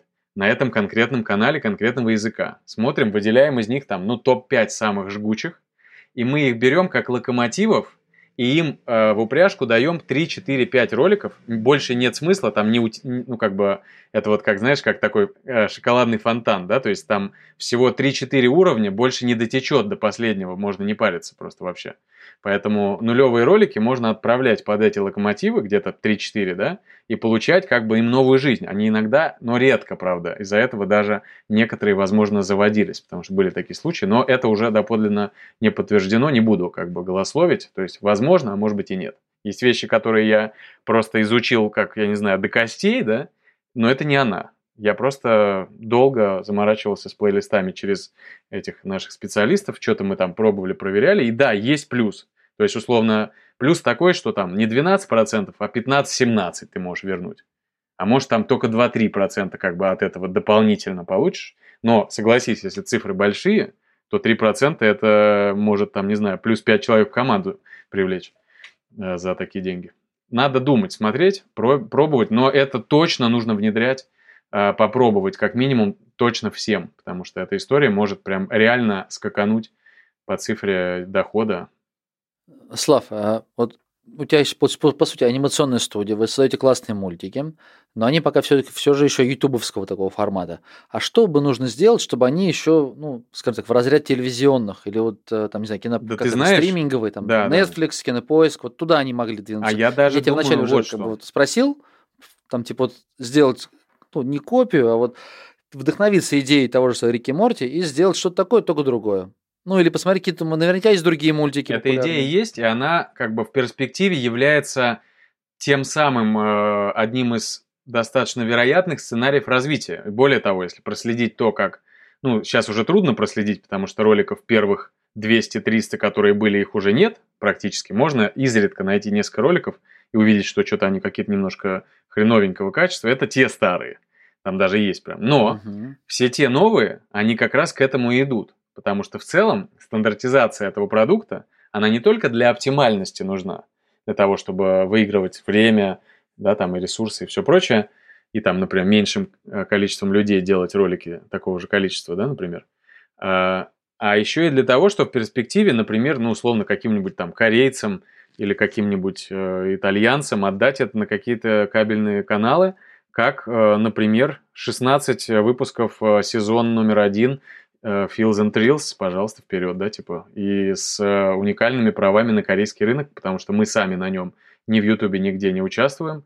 Мы даже какое-то время этим занимались. У нас был менеджер, который Э, пытался во все залезть дыры, грубо говоря, там, и куда-то там, ну, грубо говоря, там, и в ТикТок, там, еще что-то куда-то, в общем, но это надо работать над этим. Ну и плюс мы только-только заходили вот в эту, скажем, какую-то вот продуктовость, действительную качественность этого продукта, поэтому я думаю, даже до сих пор мы еще не готовы. То есть у нас, например, анимация сейчас вот чуть-чуть, э, ну, как бы проседает по качеству. То есть у нас были прям феерические ролики, которые прям, блин, типа, вау, вот это класс.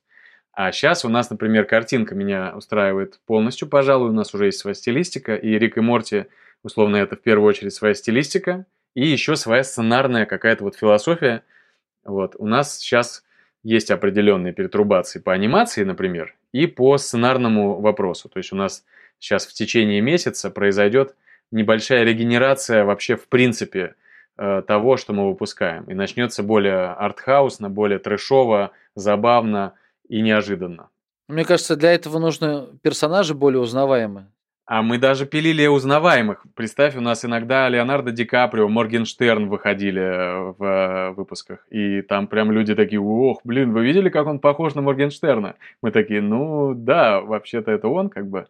Вы правы. ну, это забавно. Поэтому и Ди Каприо, и Джонни Депп там... Не, просто и... интересные пути в развитии в дальнейшем. То есть от простой небольшой маленькой такой YouTube-студии. Мне нравится очень э, э, этот э, Миядзаки грубо говоря, если брать вот это направление, это наш кумир, это чувак, вот, ну как чувак, это дедушка, да, который прям показал всему миру, что ани- анимация может собирать миллионные, многомиллионные ну, грубо говоря, аудитории, деньги, Почитаю. э, почитание, уважение. И это прям классный продукт. Мы его смотрели вот какое-то время, прям достаточно много всего посмотрели с Викой, потом даже с детьми некоторые ролики смотрели. Ой, ролики, господи, ну вот фильмы, собственно, это полнометражные э, ленты, да, то есть где все очень круто, очень... Ну, короче, стоит посмотреть, на самом деле, «Унесенные призраками», например, это прям серьезная штука, классная. Миядзаки, рекомендую. Это вот то, во что может это все прийти. То есть можно полнометражно делать, можно делать Рика и Морти, можно делать э, что-то такое, какое-то самобытно похожее просто на какие-то вот эти слои, да, там. Ну, пока что сейчас мы решаем вот эту финальную, э, допиливаем историю с CTR, мы ушли вот в совсем такие, как ты понял, да, уже э, жести, когда мы сейчас с психологом, да, разбираем э, вот эти все движения, то есть у нас прям в прямом смысле сейчас человек рецептурно пересобирает как бы декомпозицию успехов э, роликов, у которых не 18+, но высокий CTR, таких сейчас уже много, и он сейчас из этого нам э, ну, будет, скажем, внедрять гипотезы на проверку. Ну, то есть хочется просто точнее подбирать арты. Мы пилим, на самом деле, очень много артов, мы рисуем каждый день множество артов, классных, самодостаточных, очень крутого уровня, обложек, но они просто проваливаются на тестах прям сильно. И у нас уже и менялись и креативщики, и уже пытались подходы, я тебе даже, ну давай так, э, было бы забавно сказать только это между нами, да, типа, но мы в этом в эфире, да, поэтому можешь это не вырезать. Я никому не скажу. Не вырезай, на самом деле, это просто забавно и, ну, может быть, для некоторых неожиданно, но мы даже проверили гипотезу приходить к маргиналам и просить их креативить для нас идеи. Понимаешь, о чем я говорю? Мы приходили к людям, которые в Даркнете едят грибы, понимаешь? И просили их креативить для нас. Даже такое пробовали. Вот такая история. То есть, представь, да, вот у нас э, с управляющей, да, Зоей, абсолютно серьезный разговор взрослых людей, который звучит так. Э, ну, в общем, нужно посмотреть, э, попробовать внедриться в Darknet сообщество, там, где люди собираются на вот такую-такую тему, да, там разные виды, да, из страха и ненависти в Лас-Вегасе, да, там вещества такие, сякие, пятые, десятые, пожалуйста, пообщайся с ними и выясни вообще, они могут нам помочь или нет. Естественно, речь идет о деньгах, о оплате и о возможности себя проявить, тем более уж раз уж так все располагает для креатива, но ты знаешь, не получилось. И кто бы мог подумать, что не получилось? Но не получилось людям э, захотеть это делать. Они такие, блин, да, блин, не хочется чего-то. Понимаешь, вот такая сюр. Э. Ой, такая вот Ну, это так, развлекаемся как можем. Слав, ну я уже думаю, наверное, завершать потихонечку выпуск, столько всего интересного рассказал.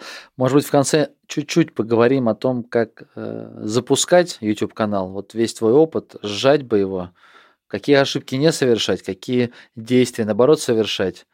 Ну да, пожалуй, можно резюмировать это, скажем, сухо э, выложить как тезисы, давай, пожалуй, это и сделаем. Ну, мы не, давай не сухо, но вот как бы ты делал, каких бы ошибок ты избежал, давай ну, прям да, да, да. сухо. Угу. Выделим на это уж несколько минуток. Без проблем, конечно. Минуток 10-15. Давай, давай. Для тех, кто прослушал и впечатлился твоей историей, представь, ты э, вот ты в свое время вдохновился выпуском да, да, да. Михаила Фроленко. Вот теперь представь, тут другие ребята сейчас вот прослушали тебя, думают, блин, как классно, мы тоже хотим Вообще с удовольствием. С чего начать, каких ошибок совершить, да. не совершить? А, ну, собственно, начнем а, рецептуру, да, скажем, этого процесса. В общем, а, вне зависимости, на самом деле, от ниши, а их большое множество, а у меня в какой-то момент прям была деятельность такая, одна из, я просто сидел и в связи с, будем называть это я на работе смотрел любой контент. Я находил такие в Ютубе виды контента, что просто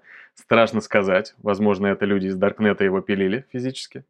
Но, тем не менее, ниш очень много. И какую бы вы не выбрали для себя, обязательно нужно помнить два корневых королевских параметра, на которых строится весь алгоритм. Я вот прям готов, э, вот, ну, грубо говоря, схлестнуться с любым кто выйдет на эту тему дискуссировать и обсудить, что именно эти два критерия, образующие всю эффективность любого проекта, за исключением каких-нибудь, ну, грубо говоря, уже именных, типа Дудя, да, то есть это уже немножко про другое. Поэтому если говорить о проектах, э, в которых нету имени и хочется получать результат как можно быстрее, то нужно для начала просто озадачиться э, вопросом тестирование будущих выпусков. То есть просто нужно взять, э, выписать все свои идеи, попросить у кого-нибудь их еще, э, возможно, покрутить, повертеть, э, я называю это модульный креатив, да, когда ты берешь что-то сработавшее и пытаешься просто найти рядом с ним что-то еще, там, не знаю, застряла в лифте с парнями, да, типа, окей, застряла в лифте с соседом, тоже может быть эффективно, или застряла не в лифте, а там, не знаю, в подвале Э, с дикими существами, да, то есть покрутите, повертите, ну это я сейчас на своей теме, на любой теме можно, возьмем, допустим, есть категория пресса, вот я как-то недавно консультировал человека, который занимается видеороликами, где пресс что-то давит, знаешь такую штуку?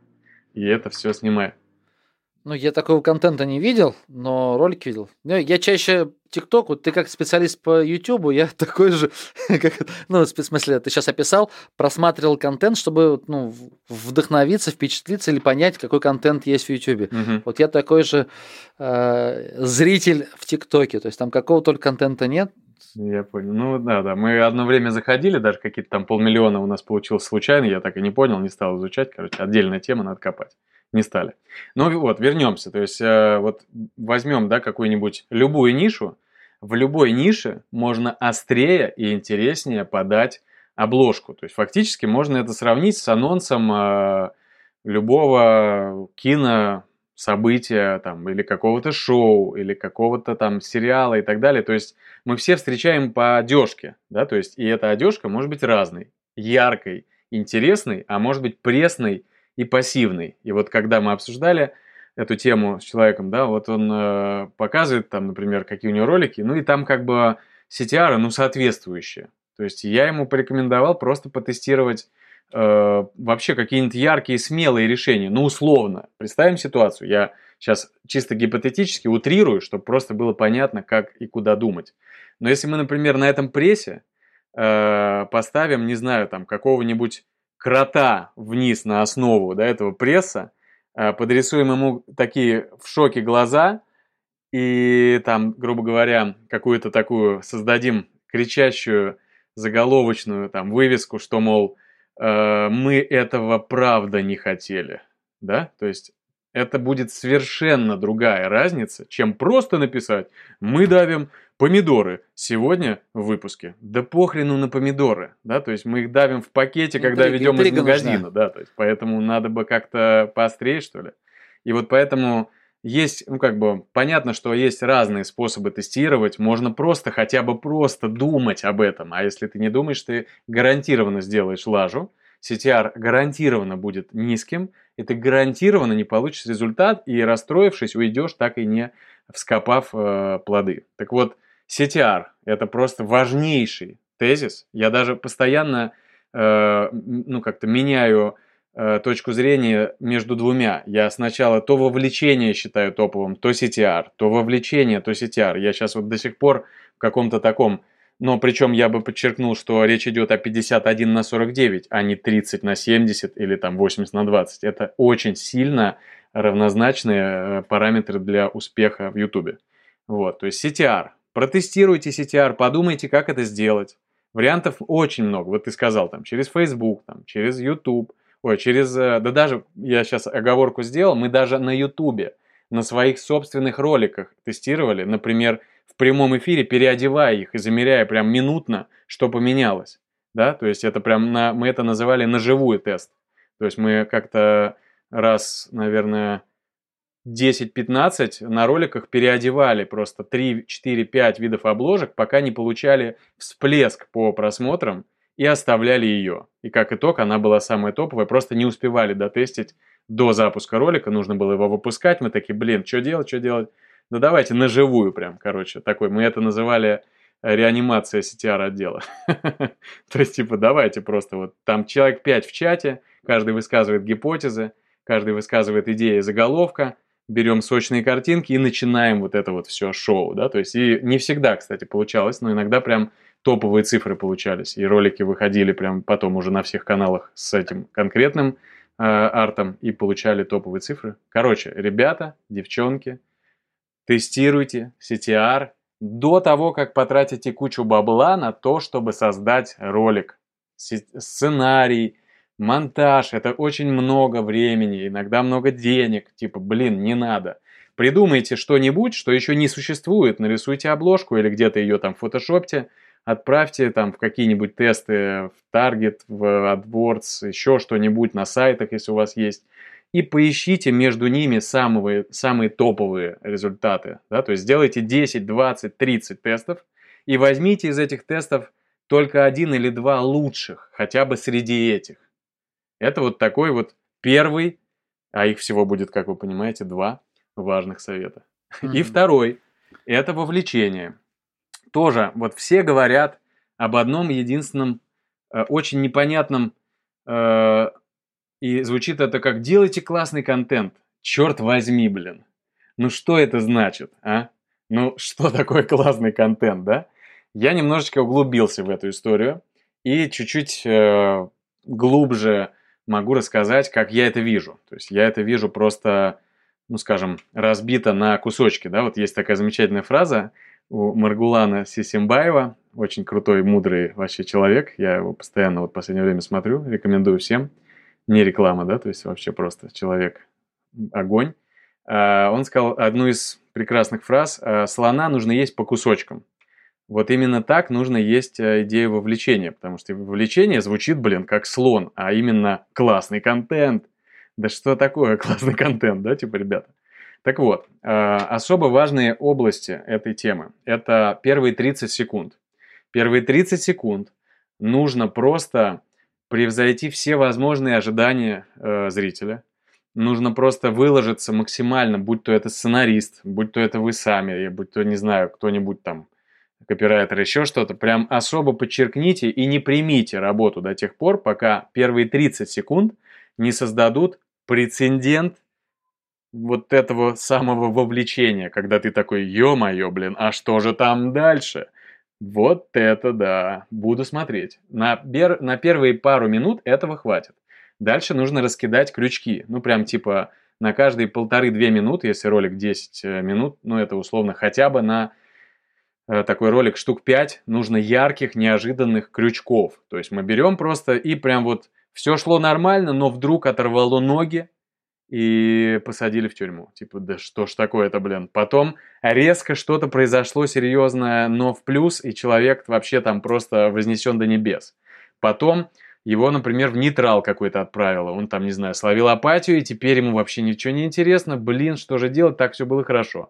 Потом какой-то еще всплеск. Вот это нужно прям четко проставлять. У нас было это чуть ли не математический э, вообще шаблон сценария. Мол, типа, вот смотри, это здесь, здесь, здесь, здесь, здесь.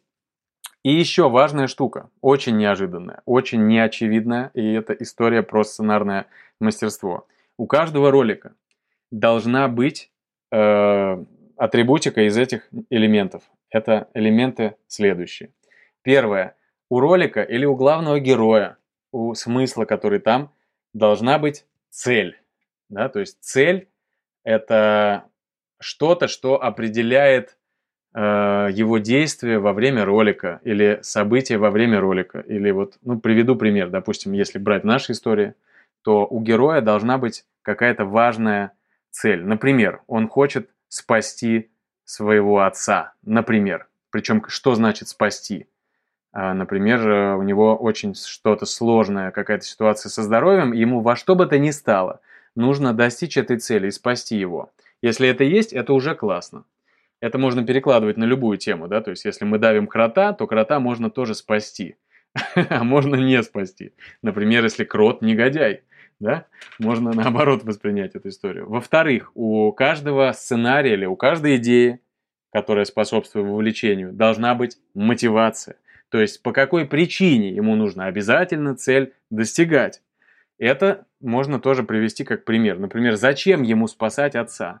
Потому что отец дал для него все, что он имеет, и э, в какой-то момент э, случилось что-то, что непреодолимо. То есть его, грубо говоря, мотив достигнуть цели достиг апогея. Например, у отца э, смертельный диагноз, и 30 дней ему дали, если что-то такое не произойдет.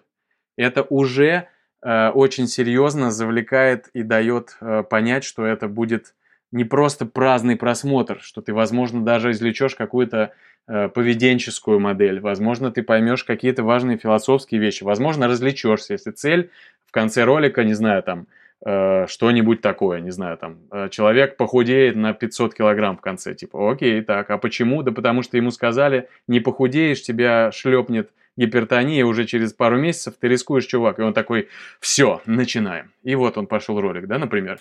И третье, третье. У личности этого героя или у личности ведущего, или у личности, там, условно, назовем это видеоролика, или если это персонаж, должна быть какая-то наверное, должен быть характер, короче. То есть неинтересно наблюдать даже за персонажем, у которого нету характера. То есть, э, если речь идет о, допустим, э, обоснованной цели, обоснованном мотиве к этому, но это не интересный какой-то пресный человек или девчонка или рисунок, э, ну там персонаж, да, то это менее интересно, нежели чем если дать этому бэкграунд. Например, мы знаем, что с детства у человека все шло не очень, или там он был в, рос в бедной семье, и у него все было через терни, ему было все очень тяжело, но его отец, он ему помогал. Многие найдут в этом себя, они увидят в этом характере себя, а потом, когда еще и произойдет вот то, что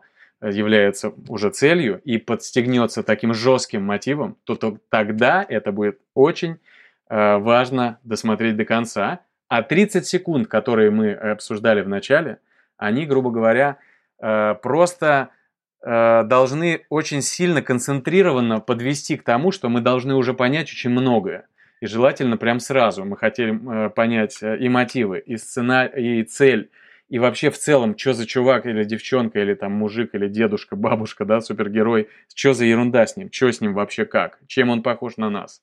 И вот тогда ролик, у которого топовая CTR обложка, у которого продуманный хотя бы на этом каркасе э, сценарий, а любой ролик имеет необходимость иметь сценарий, есть абсолютно все шансы быть миллионником, и это очень-очень вероятно. Это все. Вот так, круто. Точку финальную жирную поставил, красавчик. Молодец, мастер риторики. Блин, Слав, честно, крутой выпуск. Я прям с огромным удовольствием тебя послушал. Мне кажется, даже вдохновился идеей опять еще раз попробовать свой YouTube. Мы никак для своего магазина YouTube не запустим. Все время какие-то причины, какие-то, какие-то сложности для себя, может, может, в голове их выдумываем. Да, часто вот, так надо и есть, да. То есть надо пробовать. Еще раз. То есть, да, да. То есть я еще что-то недавно фразу послушал, э, тоже забавную такую, неожиданную, что, ну не помню кто, в общем, сказал, а я не боюсь ошибиться не потому, что что-то там, а я просто не знаю, как... А, Брэнсон, по-моему, об этом говорил, что я не боюсь, что я не сделаю это, просто потому что я не знаю, как это делается. Типа, поэтому я такой, типа, а что я должен бояться? Я же не знаю, как это. Поэтому я туда захожу, и там уже разберемся. Но это про, в принципе, ту же самую наполеоновскую версию, да? Писаться в драку. Ну, твой подход вообще шикарный. YouTube, что-то я здесь слышал. Так, ну все, вложим в него 5 миллионов. Сейчас посмотрим, что из этого выйдет. Красавчик, что говорить. Все, спасибо большое тебе. Удачи тебе с проектами, я обязательно буду следить. Ждем контента. Давай, Жень, спасибо тебе большое. От тебя ждем новых выпусков. Спасибо, что вернулся. Хорошо. Как говорится, спасибо, что живой.